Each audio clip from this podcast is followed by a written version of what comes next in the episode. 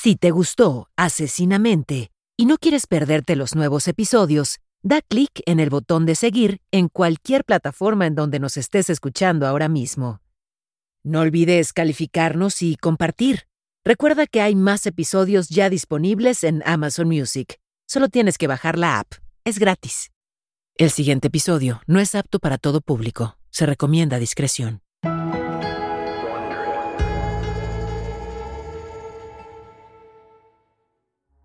«1980 fue un año espectacular para Teresa Saldana. La actriz participó en dos de las películas más importantes del año, el drama criminal Defiance y Raging Bull del director americano Martin Scorsese. Su carrera estaba despegando y los ojos del público cayeron sobre la joven actriz. Desafortunadamente, una de las personas a quien la actriz le causó impacto fue un indigente escocés de nombre Arthur Jackson. Jackson se obsesionó tanto con Teresa que contrató a un investigador privado para obtener su dirección. Por fortuna, el investigador lo único que logró conseguir fue un teléfono no publicado de la madre de Teresa. Aún así, Arthur le marcó a la mamá de la actriz haciéndose pasar por un asistente de Scorsese y se inventó una historia en donde le tenía que enviar un guion a Teresa, y para lo cual necesitaría la dirección de la casa de su hija. Desafortunadamente, y con todos los ánimos de ayudar a su hija, la madre entregó el dato. El 15 de marzo de 1982, Teresa salió de su casa en West Hollywood y, sin saberlo, Arthur Jackson estaba ahí, esperándola. A plena luz del día, Jackson la apuñaló diez veces hasta que un repartidor vino a su rescate. Afortunadamente, Teresa sobrevivió. El ataque figuró en todas las noticias. Fue una historia que marcó un precedente, aunque pudo haber sido un caso aislado. Para un joven llamado Robert Bardo, el caso de Teresa Saldana le llegó a calidad de lección. Él aprendió que es posible rastrear a tu celebridad favorita o amor parasocial platónico con este método. En 1989, siete años después del caso de Teresa Saldana, Bardo procedió a contratar a un investigador privado para hacer exactamente lo mismo, ubicar dónde vivía la joven actriz Rebecca Sheffer. Robert Bardo utilizó estas lecciones para acecharla y finalmente matarla.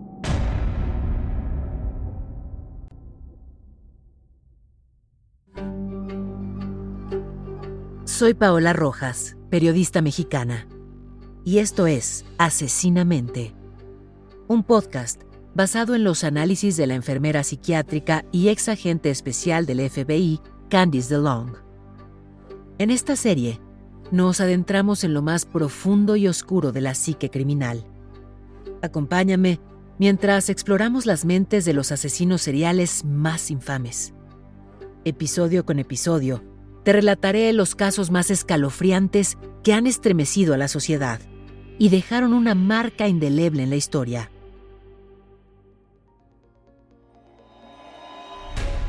Me sumerjo, junto contigo, en los perfiles psicológicos que han desconcertado a los expertos, en una búsqueda por comprender sus patrones y motivaciones. Esto es Asesinamente. En este episodio, el asesinato de Rebecca Sheffer. En 1986, Robert Bardo, de 16 años, vio en la televisión una promo de un programa llamado Mi hermana Sam, una serie acerca de una fotógrafa cuya hermana adolescente va a vivir con ella después de que mueren sus padres. Robert quedó fascinado por la mujer que interpretó a la hermana adolescente, una joven actriz llamada Rebecca Sheffer. Bardo vio en ella todo lo que necesitaba para sentirse amado y valorado, dos cosas que jamás recibió de su entorno o de su familia. El personaje de Rebeca irradiaba calidez e inocencia, cualidades que Robert decía apreciaba en las mujeres. Así que Robert decidió escribirle a Rebeca para decirle que él era un chico sensible y que la comprendía. Le envió 40 cartas pensando que si tan solo pudiera ser que le llegara una, entonces Rebeca inevitablemente se enamoraría de él. Finalmente, Robert recibió una respuesta. A pesar de que le aconsejaron lo contrario, Rebeca tenía la costumbre de contestarle a sus fans ella misma. En su escrito a Robert, le envió una foto y le dijo que su carta era la más hermosa que jamás había recibido. Y hasta firmó la respuesta con amor de Rebeca. Esto era para ella una despedida estándar para sus fans, pero Robert lo interpretó como un mensaje especial para él. De hecho, Robert escribió en su diario, Cuando pienso en ella, me gustaría hacerme famoso para impresionarla. A partir de ahí, Robert llamó periódicamente a la producción de mi hermana Sam, pedía hablar con Rebecca, pero la producción siempre lo impidió. Es debido a esto que en junio de 1987, Robert tomó un avión desde su estado natal de Arizona para volar hasta California, con la intención de verla. Llegó al estudio de grabación con flores y un oso de peluche gigante bajo el brazo. Pidió contactar a la actriz, pero elementos de seguridad del set lo rechazaron. Confundido y enojado, Robert tomó un camión y se fue de regreso a Arizona. Mi hermana Sam fue cancelada en 1988, pero la carrera de Rebecca Sheffer seguía creciendo. Actuó en varias películas importantes, incluida la comedia Scenes from the Class Struggle in Beverly Hills, que se publicó en 1989. En esta película ella interpreta a la hija de una reina de la comedia sitcom que queda recientemente viuda.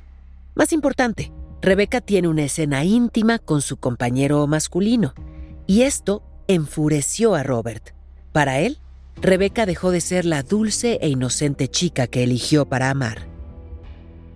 Robert decidió que necesitaba hablar con ella, así que procedió a pagar 250 dólares a un investigador privado para averiguar dónde vivía Rebeca. El investigador a su vez pagó 10 dólares al Departamento de Vehículos Motorizados para obtener la dirección de la casa de la actriz en Los Ángeles. Con la dirección en la mano, Robert intentó comprar una pistola, pero el dueño de la tienda no se la vendió porque identificó a Robert como una potencial amenaza.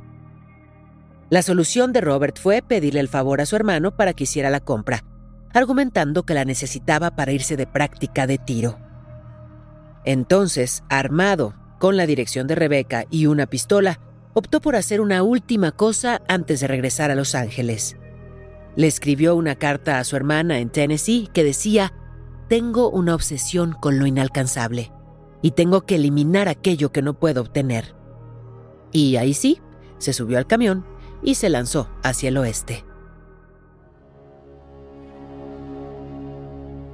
A las 6 de la mañana del 18 de julio de 1989, Robert le dio vueltas a la calle donde vivía Rebeca caminando de esquina a esquina y mostrándole su foto autografiada a cualquiera que viera por el vecindario, nada más para checar si alguien la reconocía. Aunque el investigador le proporcionó la dirección exacta, Bardo insistió en asegurarse. Mientras tanto, Rebeca se estaba preparando para la audición de su vida. Tenía una reunión con el director Francis Ford Coppola para hablar acerca de llenar el rol de la hija en su película El Padrino, parte 3. Rebeca estaba esperando con ansias la llegada del guion. Se supone que lo recibiría por la mañana y la audición sería esa misma tarde. Ese día el intercomunicador de su edificio se descompuso, así que estuvo atendiendo a la puerta de forma directa. A las 9 de la mañana Robert tocó el timbre de su departamento y Rebeca lo atendió. Abrió pensando que era el mensajero con el guion. Finalmente Robert estaba cara a cara con el objeto de su obsesión. Le mostró la foto que ella le envió y tuvieron una breve conversación, luego de la cual estrecharon la mano y se despidieron. Rebeca le dijo, por favor cuídate, y luego él se fue. Como regalo, Robert había preparado una carta y un CD, pero se olvidó de entregarlos por la emoción. Y luego de ir a un restaurante, después del encuentro, decidió volver. Tocó el timbre de nuevo para verla bajar las escaleras. Se escondió junto a la puerta para no ser visto, y cuando Rebeca abrió, Robert saltó para sorprenderla. Pero esta vez ella no estaba tan feliz de verlo. Esto molestó a Robert, quien cargó su pistola desde donde la tenía guardada atrás de su espalda y le disparó dos veces al pecho, con balas expansivas. Estas balas son especialmente letales. Al instante, Rebeca se desplomó en el suelo y antes de perder el conocimiento preguntó, ¿Por... ¿Por qué? Los vecinos corrieron para ayudarla apenas escucharon los disparos, pero ella murió bastante antes de llegar al hospital. Al día siguiente, Robert huyó de regreso a Tucson. Corrió de subida y de bajada por una rampa de la autopista en Arizona gritando, ¡Maté a! Cuando lo arrestaron, la policía le encontró una foto de Rebecca Sheffer en el bolsillo. En su arresto, le dijo a la policía, pensé que le debía a Rebecca matarme después de lo que pasó. No fue algo que simplemente pasó. Lo que ocurrió fue que él asesinó a una mujer joven. Lo que ocurrió fue que le arrebató su futuro y como resultado, el suyo también, ya que pasaría el resto de su vida en prisión.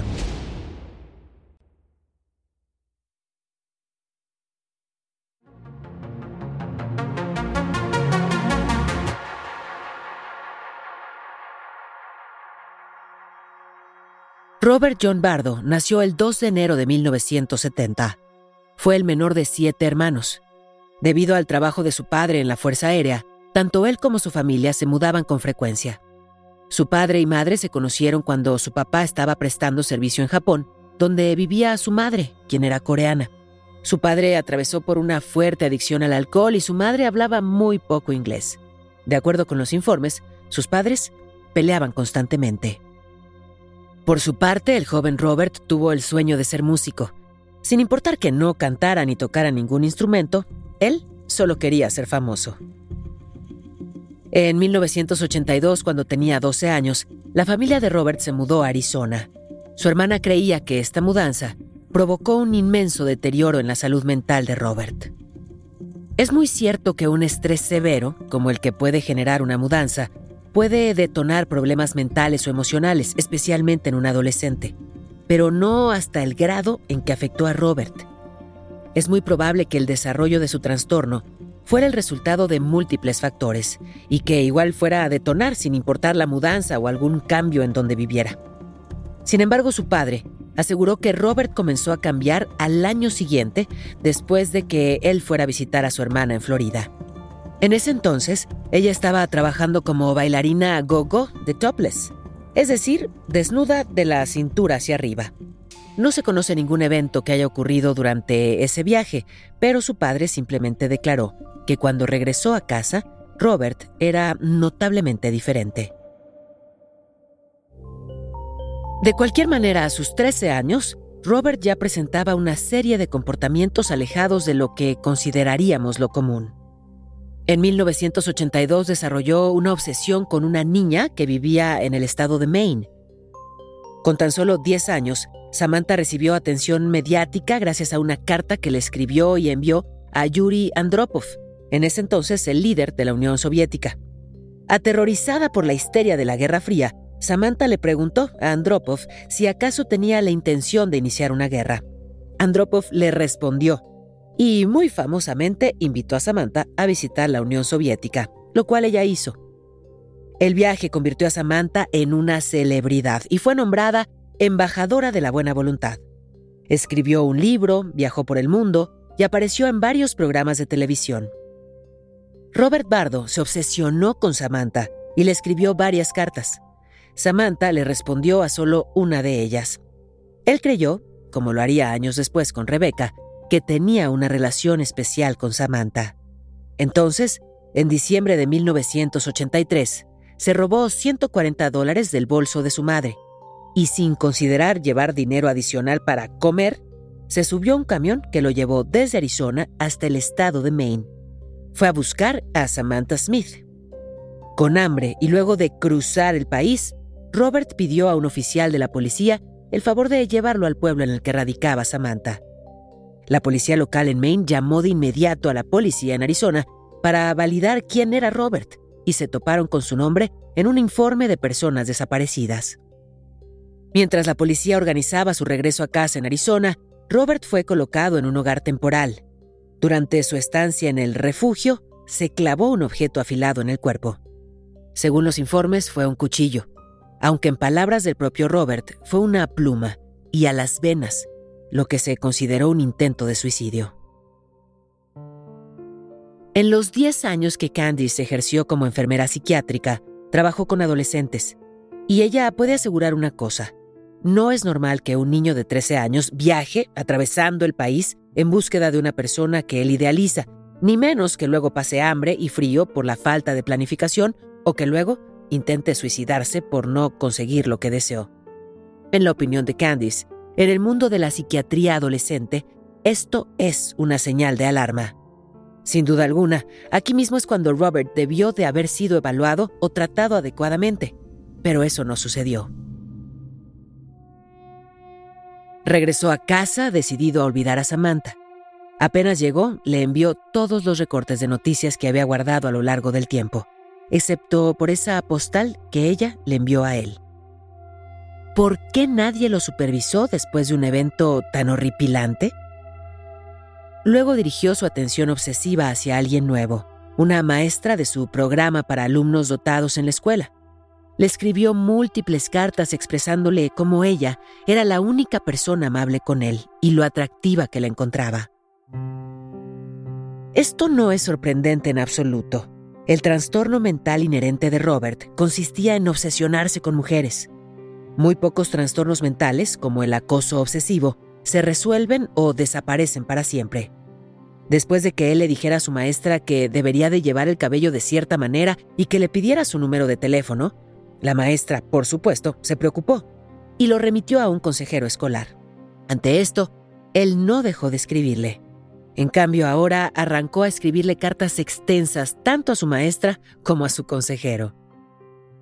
El tono de las cartas de Robert cambió después de que la maestra, al parecer, hiciera un comentario acerca de la enfermedad mental que padecía su hermano.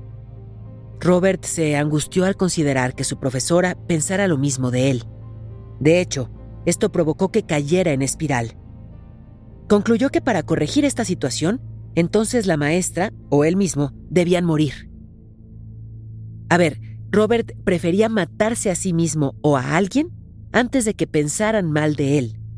Por sí solo, esto es evidencia muy significativa de que estamos hablando de un individuo profundamente perturbado, que necesita intervención psiquiátrica. ¿Todo esto les parece extremo? Bueno, para Robert Bardo y otros como él, esto hace sentido. Robert también amenazó a otro estudiante y se comparó con John Hickley Jr., el hombre que intentó asesinar al presidente Ronald Reagan en 1981. Su comportamiento en la escuela era un problema recurrente. Era errático y estaba enojado. Le dijo a su consejero escolar que tenía pensamientos obsesivos sobre matar a alguien. A los 13 años, también le dijo al consejero que en casa lo trataban como si fuera el gato de la familia.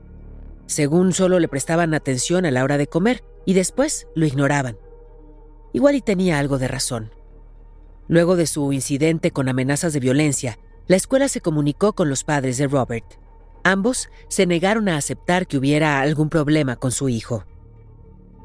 Como sea, por este motivo es que en febrero de 1984, la escuela lo sometió a pruebas ya realizadas por una psicóloga, quien lo diagnosticó con tendencias esquizoides. La psicóloga procedió a enviar a casa de sus padres un formulario de evaluación para que su familia pudiera compartir observaciones sobre el comportamiento de Robert.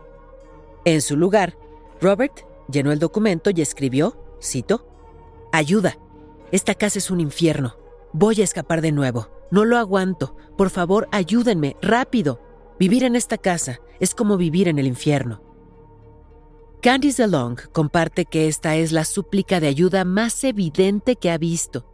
Es clara evidencia de un cuadro de violencia y de cómo sus padres lidiaban con el joven con abusos tanto físicos como psicológicos. La enfermera de la escuela comentó que anteriormente le había enviado notas a sus padres en sexto y séptimo grado. En ese entonces mencionaba que a Robert le urgían unos lentes. Sus padres ignoraron la nota en ambas ocasiones. En cambio, insistieron en solicitarle a la escuela el no reunirse ni aconsejar al joven. Robert se sumió en la depresión. Durante el juicio por el asesinato de Rebecca Sheffer, el doctor Park Dietz, psiquiatra forense y quien examinó a Robert, habló acerca de unas cartas que él escribió durante su tiempo en la escuela. Resumió que los escritos contienen una amplia gama de emociones intensas, que incluyen ira, tristeza, soledad, ansiedad y desesperación. A menudo escribió acerca de tener ideas suicidas y homicidas. Escribió sobre experiencias que tuvo y no podía comprender, como no poder dormir o dormir demasiado, no poder concentrarse o distraerse con el ruido. Le resultaba insoportable escuchar a los bebés llorar o que sus vecinos fueran ruidosos. Se quejó de sentirse sin valor o sentirse feo, estúpido, también de sentirse pobre. En otras ocasiones se describió a sí mismo como feliz y negó tener esos sentimientos. Esto no es bipolaridad, aunque podría parecerlo. El pensamiento esquizofrénico puede parecer cambiante, pero es más probable que sea el resultado de un proceso de pensamientos desordenados. Otra posibilidad podría ser que dijera que se sentía genial y no tenía problemas, ya que eso es lo que quería que pensaran sobre sí mismo. El psicólogo de la escuela lo declaró tanto educativamente como emocionalmente discapacitado. También sugirió internarlo en una clínica de tratamiento residencial. Debido a las amenazas y súplicas de Robert en respuesta, su padre y el consejero escolar lo internaron en un hospital psiquiátrico. Esto es, en contra del consejo médico. Es decir, lo entregaron bajo admisión involuntaria. La psiquiatra que lo trató ahí identificó que Robert tenía alucinaciones auditivas. Él escuchaba voces imaginarias aparte de sus pensamientos obsesivos. Robert afirmó que siempre había tenido estas alucinaciones. Luego, culpó a su madre por ignorarlo. Confesó que su hermano mayor lo golpeaba constantemente y que se encargaba de controlar cada movimiento que él hacía. Según él, el control era tal que incluía el hacerlo robar y beber orina. Sé que suena a que se lo estaba inventando, pero esta no es una historia tan descabellada en esto de los relatos de enfermería. Un médico en el psiquiátrico le diagnosticó trastorno depresivo distímico. Es una forma relativamente leve pero de larga duración del marco depresivo. También le diagnosticaron trastorno obsesivo compulsivo, esto por su constante pensamiento acerca de matarse a sí mismo y a las demás personas. Sin embargo, el TOC no se relaciona con el estado de ánimo, es constante. Afortunadamente para las personas que sufren este trastorno, los síntomas del TOC responden bien a una familia de antidepresivos conocidos como inhibidores selectivos de la recaptación de serotonina, ISRS. Estas medicinas no son una cura, solo un tratamiento. Robert pasó una semana en el hospital antes de que su madre lo diera de alta, de nuevo en contra del consejo médico. Al retirarlo, afirmó que no había nada malo con su hijo y rechazó cualquier servicio de seguimiento. Un trabajador social luego escribiría que Robert era, cito, una bomba de tiempo esperando explotar. Es una lástima que nadie hubiera escuchado. Robert era un estudiante excelente. A pesar de ser muy torpe socialmente, a diario se quedaba solo en la banqueta durante el almuerzo y no hablaba o interactuaba con nadie. Curiosamente, a pesar de tener dificultades para su comunicación verbal, según sus maestros, escribía hermosamente. En la primavera de 1984, Robert faltó a la escuela durante tres días. En ese tiempo, uno de sus maestros recibió una carta que consideró como una nota de despedida y suicidio. Este maestro entregó la carta al consejero escolar, quien también se alarmó bastante e hizo que Robert fuera sacado de su casa y colocado en un programa de cuidado de crianza. Desafortunadamente, con frecuencia se escapaba y volvía a la casa de sus padres. Otro de sus hermanos, Jeff, golpeó a Robert en la cabeza con un tubo de metal. Como resultado, Jeff fue hospitalizado y finalmente diagnosticado con esquizofrenia. ¿Podría empeorar la vida de Robert? Sí, podía. Y así fue. Debido a la negativa de sus padres a proporcionarle la ayuda psicológica que necesitaba, En mayo de 1985, Robert fue nuevamente alejado de su familia y colocado en un hogar de crianza. A esta altura, él estaba en noveno grado y tenía 15 años. Al mes siguiente fue hospitalizado nuevamente. En esta ocasión permaneció por varias semanas. Aquí él no solo amenazó con suicidarse, sino también con matar a sus dos sobrinas. Se le diagnosticó con trastorno de forma esquizofrénica. El trastorno de forma esquizofrénica es un trastorno psicótico a corto plazo y se diagnostica cuando los síntomas de esquizofrenia se manifiestan constantemente durante al menos un mes, pero duran menos de seis meses. Si los síntomas persisten por más tiempo, el diagnóstico se cambia a esquizofrenia general o en algunos casos a trastornos esquizoafectivos. Alguien con este trastorno no puede diferenciar entre lo que es real y lo que es imaginario afecta su proceso de pensamiento, su comportamiento, la expresión emocional y las relaciones interpersonales. En otras palabras, permea de manera muy profunda prácticamente en todos los aspectos de su vida. Es importante saber que para cumplir con los criterios del trastorno de forma esquizofrénica, los síntomas no son el resultado del consumo de algún medicamento, droga recreativa o cualquier otro problema médico que hubiera desarrollado al crecer. Es endógeno eso significa que proviene de algo en su interior. Robert creía que lo seguían coches. Afirmó que escuchaba voces de Dios y del diablo, cada uno dándole instrucciones contradictorias sobre cómo comportarse. Las voces en su cabeza también le decían que lastimara a los demás y eran las que le decían que huyera de su hogar de crianza. Este tipo de alucinaciones auditivas se llama alucinación imperativa. Haz esto, haz aquello, carga tu arma. Le dijo a los médicos que, según las alucinaciones, no le molestaban, solo lo distraían. Sabemos que había tenido pensamientos perturbadores al menos desde los 13 años. Cuando ideó a Samantha Smith, el objeto de su primera obsesión, se le ocurrió que tal vez ella había sido inventada por el gobierno.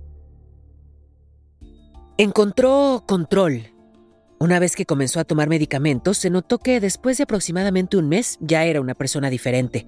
Se le describió como paciente modelo, que cumplió con todo lo que los médicos le pidieron. Pero eso es lo que hacen los antipsicóticos. Apaciguan las voces en la cabeza del paciente y los delirios que tienen un control absoluto sobre sus pensamientos o sus sentimientos y sobre todo su comportamiento.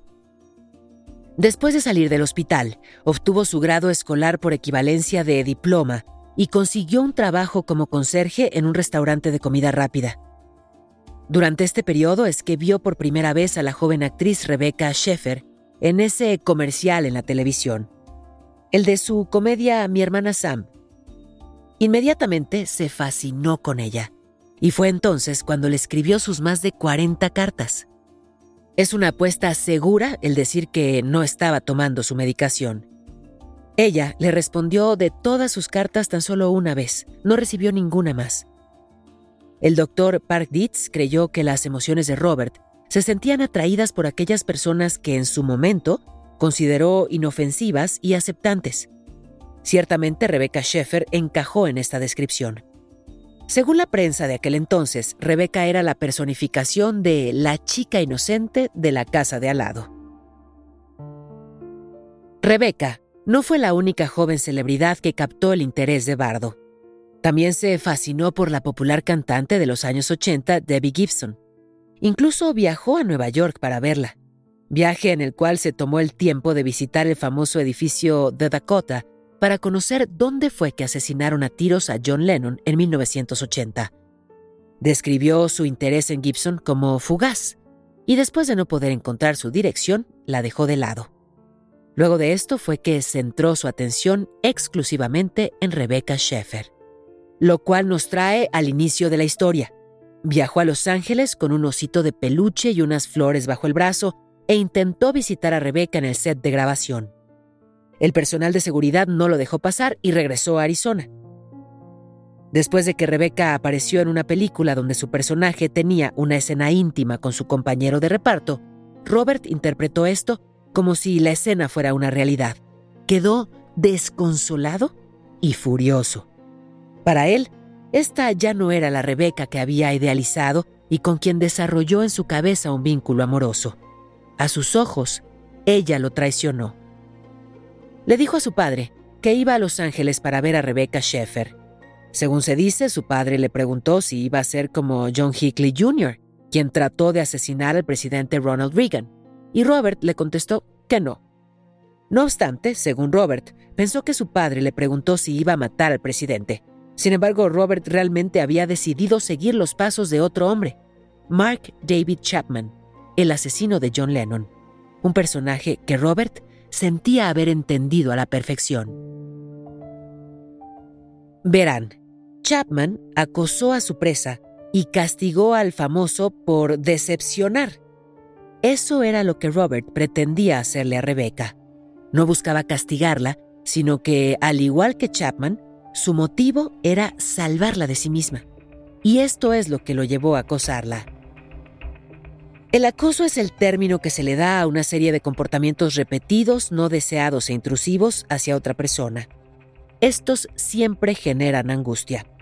Por supuesto que el acoso puede incluir correos, llamadas o contacto directo en cualquiera de sus formas.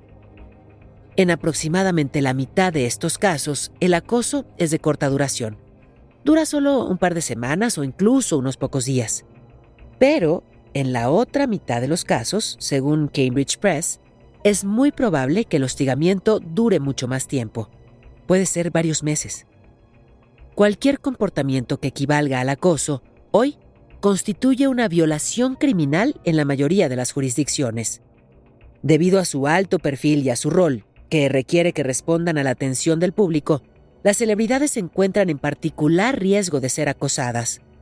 En las muy raras ocasiones en que una figura pública ha sido violentada, generalmente hay una serie de eventos previos con comportamiento de acecho y de acoso. Entonces, ¿qué lo causa?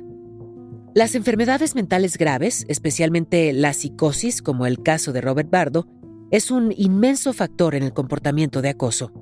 Las figuras prominentes con frecuencia son objeto de atención no deseada e intrusiva. En casos como este, la persona vive alejada de la realidad. Por ejemplo, Bardo, que pensaba que Rebecca Sheffer lo amaba. A veces, las personas que acosan a celebridades culpan a la figura pública por su persecución delirante. Otras veces se trata de una manía erótica. Eros, el dios griego del amor. El comportamiento de acoso asociado con los delirios maníacos suele venir de una búsqueda de intimidad. Esto es lo que tenía en mente Robert Bardo cuando asesinó a Rebecca Sheffer.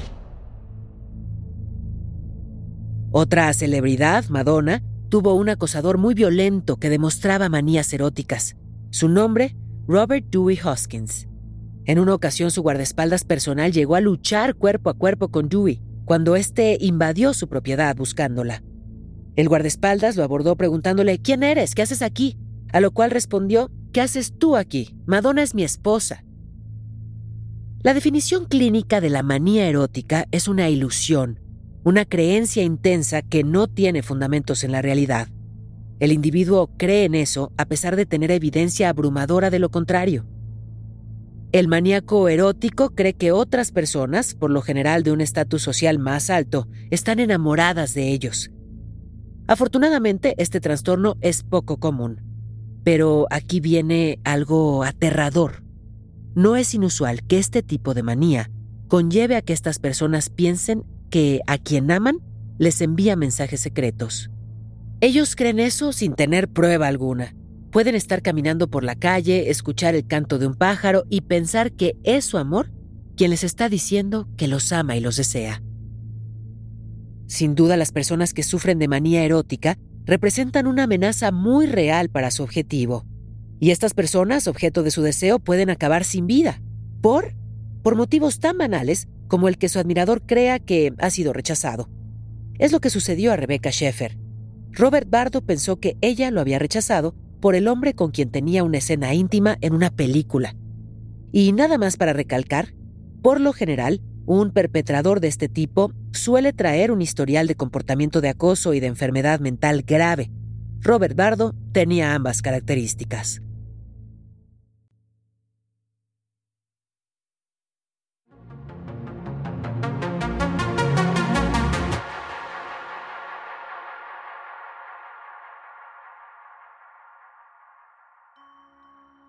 El abogado en defensa pública de Robert Bardo trató de evitar su extradición de Arizona a Los Ángeles por falta de competencia mental. Desafortunadamente para Robert, presentó la moción legal en el tribunal equivocado. Las autoridades de Los Ángeles aprovecharon el error y extraditaron rápidamente a Bardo. Robert fue retenido en el área de salud mental de la cárcel del condado de Los Ángeles. Su defensor público de Los Ángeles, Stephen Galindo, se negó a declararlo mentalmente incompetente o no culpable como protesta por lo que él llamó la extradición ilegal de Robert. Debido a esto, pasó más de un año antes de que Robert recibiera una evaluación mental como fue ordenada por el tribunal. La fiscal adjunta en ese momento, Marcia Clark, acordó eliminar la pena de muerte a cambio de que Bardo renunciara a sus derechos de juicio con jurado. Ahora la pregunta, ¿fue un asesinato premeditado? En 1991 lo procesaron legalmente. Se programó su proceso de sentencia sin jurado. Días antes de este momento, el Dr. Park Dietz, psiquiatra forense y experto en acosadores de celebridades, entrevistó a Robert Bardo en la cárcel del condado de Los Ángeles. Ahora, un detalle interesante.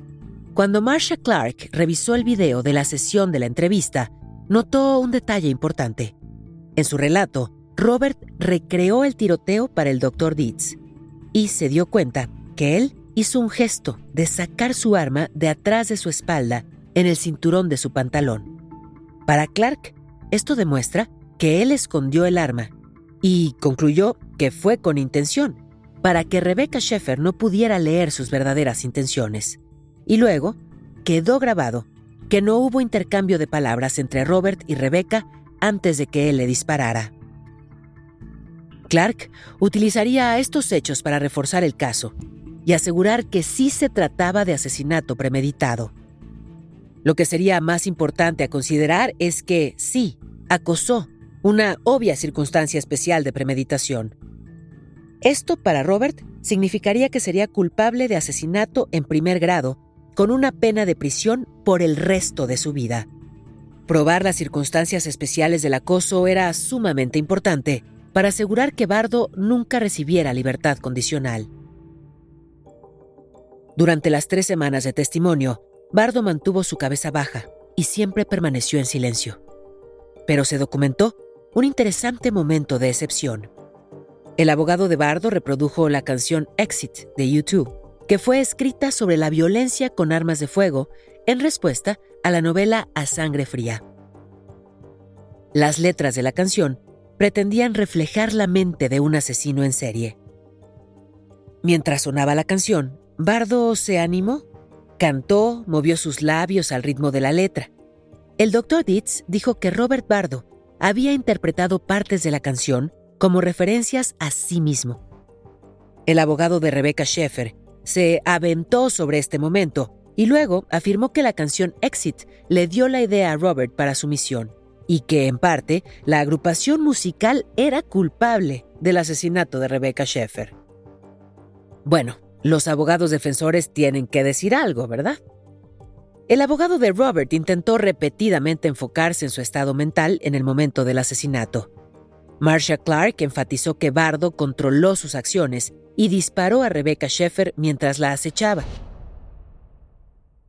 El 29 de octubre de ese año, Robert Bardo fue declarado culpable de asesinato en primer grado y de las circunstancias especiales de acoso. En diciembre de 1991, fue condenado a cadena perpetua, sin posibilidad de libertad condicional, y enviado a la prisión estatal de California para criminales dementes en Vacaville. La muerte de Rebecca Sheffer fue una tragedia. A partir de ese momento, el Departamento de Policía de Los Ángeles creó la primera unidad de manejo de amenazas para lidiar con acosadores y pronto otros departamentos de policía de todo el país siguieron ese modelo. Además, en 1990, California aprobó una ley que restringe al Departamento de Vehículos Motorizados revelar los domicilios de las personas. Cuatro años después, el resto de departamentos en los Estados Unidos siguieron el mismo ejemplo. La primer ley de acoso de los Estados Unidos, el Código Penal 646.9, fue una reacción al apuñalamiento de Teresa Saldana y el asesinato de Rebecca Schaeffer. En 1996, el Congreso estadounidense aprobó una ley contra el acoso como parte de la Ley de Violencia contra la Mujer para abordar el acoso interestatal. Si bien esto no disminuye la tragedia que fue el asesinato de Rebecca Schaeffer, hoy en día los 50 estados, el Distrito de Columbia y los territorios adjuntos de los Estados Unidos promulgaron leyes penales para abordar el acoso.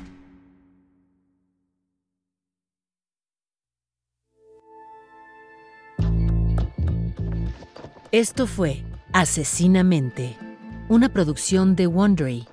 Gracias por escuchar. Asesinamente está disponible donde sea que escuches tus podcasts. Accede a nuevos episodios antes y sin anuncios en Amazon Music, incluido con tu suscripción Prime.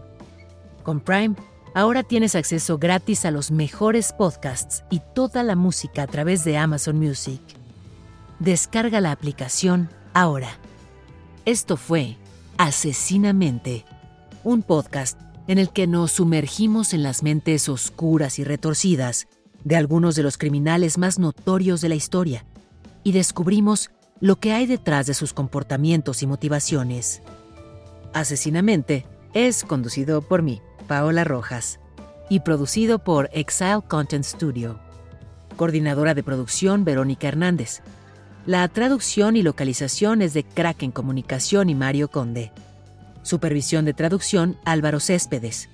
La grabación estuvo a cargo de Pedro Aguirre en los estudios de Exile Content. El diseño sonoro es de Hugo Mendoza y Gonzalo Messi. Producción ejecutiva de Carmen Graterol e Isaac Lee. Daniel Batista dirige el área de audio en Exile Content Studio. The Wondery, la producción es de Carlota Aparicio. Y la producción ejecutiva es de Sarah Barrett, Jessica Radburn y Marshall Louis.